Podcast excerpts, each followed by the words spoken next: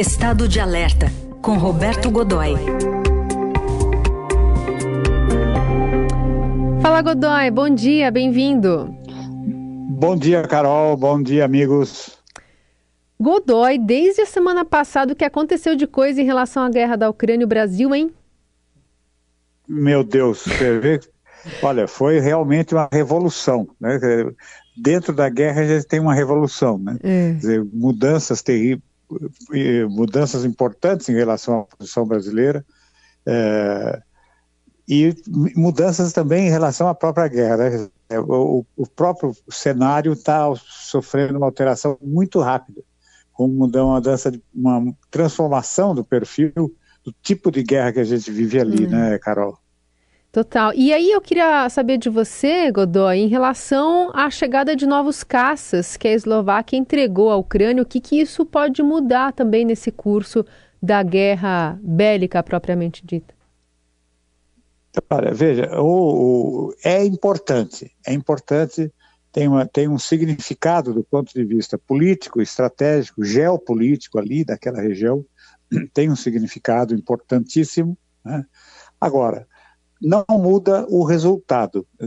Não que a gente já saiba, não é uma coisa, não é que tenhamos uma, uma visão clara de qual será o resultado.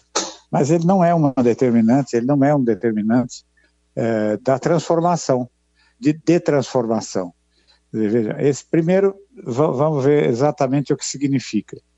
É, lá atrás, quando a guerra começou, é, em fevereiro de, do, do, ano passado, né, é, a, aviação militar da, da Ucrânia é, contava mais ou menos um número raso, qualquer coisa como 70 aviões de combate, é, vários de variado tipo, e todos eles vindos da, do, do, de fornecedores russos, né? uh, principalmente aviões MiG, MiG-29, uh, vários Sukhoi, uh, mas eram principalmente os MiG, os MiG dessa geração. O que, que é o MiG-29? O MiG-29 é talvez o, o, depois do MiG-21, que é um veteraníssimo avião aí dos anos 70, né? 60, fim dos projeto dos fim, muito um bem sucedido projeto do fim dos anos 60, é, um, que foi construído aos milhares dos, ao longo dos anos 70, é, e ele foi sucedido pelo MiG-29, que é um avião altamente revolucionário. Ele é, primeiro, é um avião bonito, é, é um avião acrobático, capaz de fazer coisas extraordinárias. Eu me lembro da época em que ele foi apresentado, e aí estou entregando a idade, mas enfim, na época em que ele foi apresentado nos grandes salões de, de, de equipamento militar, e o que impressionava era o que ele era capaz de fazer. Você olhava aquele avião fazendo aquelas, aquelas, aquela farra no céu e dizia: esse avião vai quebrar no meio, não é possível. De repente ele tinha um comportamento que você só podia atribuir a um helicóptero. Ele praticamente parava no ar e aí continuava em altíssima velocidade, disparava como se fosse um tiro. Enfim, foi, hoje você, a maioria dos caças é capaz de fazer coisas assim. Naquela época, não. Então ele impressionou extraordinariamente, enfim. E depois disso teve várias gerações. Foi fornecido pela então União Soviética, né? e a gente está falando da época da Guerra Fria, para vários países, principalmente ali para os que compunham o Pacto de Varsóvia, os que compunham militarmente a União Soviética. Né? É, e a, a, Ucrânia, vamos lembrar o que era a Ucrânia. A Ucrânia foi, durante muito tempo, o arsenal da União Soviética. Mísseis, grandes mísseis nucleares da, da, da União Soviética eram feitos na Ucrânia. É, muitos dos blindados eram feitos da Ucrânia. É, enfim, o equipamento saía muito da Ucrânia. E o, o, não é o caso dos caças, mas a Ucrânia recebeu grandes quantidades do MiG-29, várias gerações deles. Na, e ao longo do tempo esses aviões foram perdendo, enfim, ela nunca teve uma, uma grande uma grande frota, mas tinha um número razoável. Quando agora, na, na, na, pouco antes da invasão, pouco antes da invasão russa, eles tinham qualquer coisa como, como 70 aviões e a maioria deles MiG-29, de modelo razoavelmente recente. O que a Eslováquia está fornecendo, aí eles perderam a, a Força Aérea é, Ucraniana, perdeu seus, quase todos os seus aviões nos primeiros dias da guerra. Muitos deles foram destruídos em terra por ataques, é, que, o que não se esperava, que foi o grande momento é, da, no grande momento da, da guerra, que é esse bombardeio aéreo feito por mísseis em escala como nunca houve anteriormente. Né?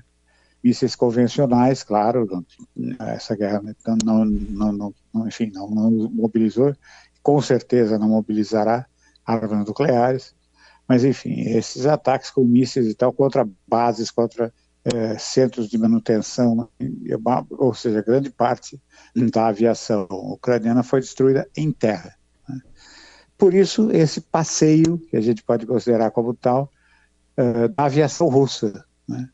O que a Eslováquia está fazendo é sendo a pioneira no, na, na, transferência do fornecimento de aviões, é, de caças, novos caças, para a força ucraniana.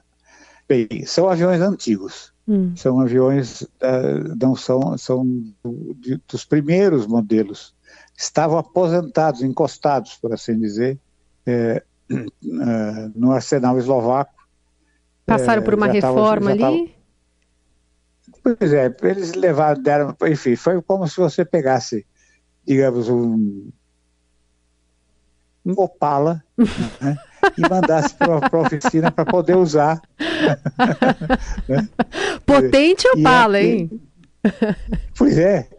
Então, eu, que, é, veja, eu, eu, eu, eu, eu tive Opala, tá, outra vez estou entregando a idade, eu tive Opala e gost, gostava do carro, era um baita de um carro. Mas consome, né? Bebe um pouco. Um pouco? Bebe muito, né? Ele bebe muito. Ele se se avaliado por esse viés, a gente está perdido. Né?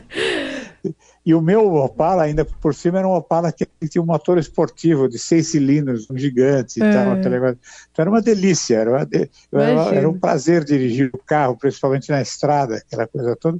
Mas de fato ele era. Ele... E é exatamente esse um dos vieses problemáticos do MiG-29. Hum. Né? Quer dizer, ele é um bebedor, é um beberrão né?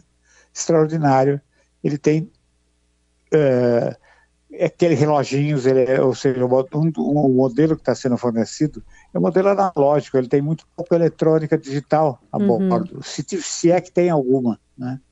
Então, o que, o, o, o, que a Eslováquia fez nesse momento foi dar um tapinha ali no, na, em 13 unidades, que era o que ela tinha disponível no momento, né?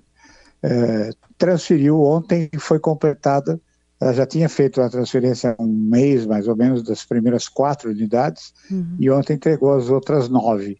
Né?